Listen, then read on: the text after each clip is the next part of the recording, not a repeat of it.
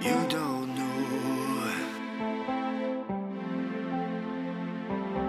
what a world you're tearing, but you come like a treasure.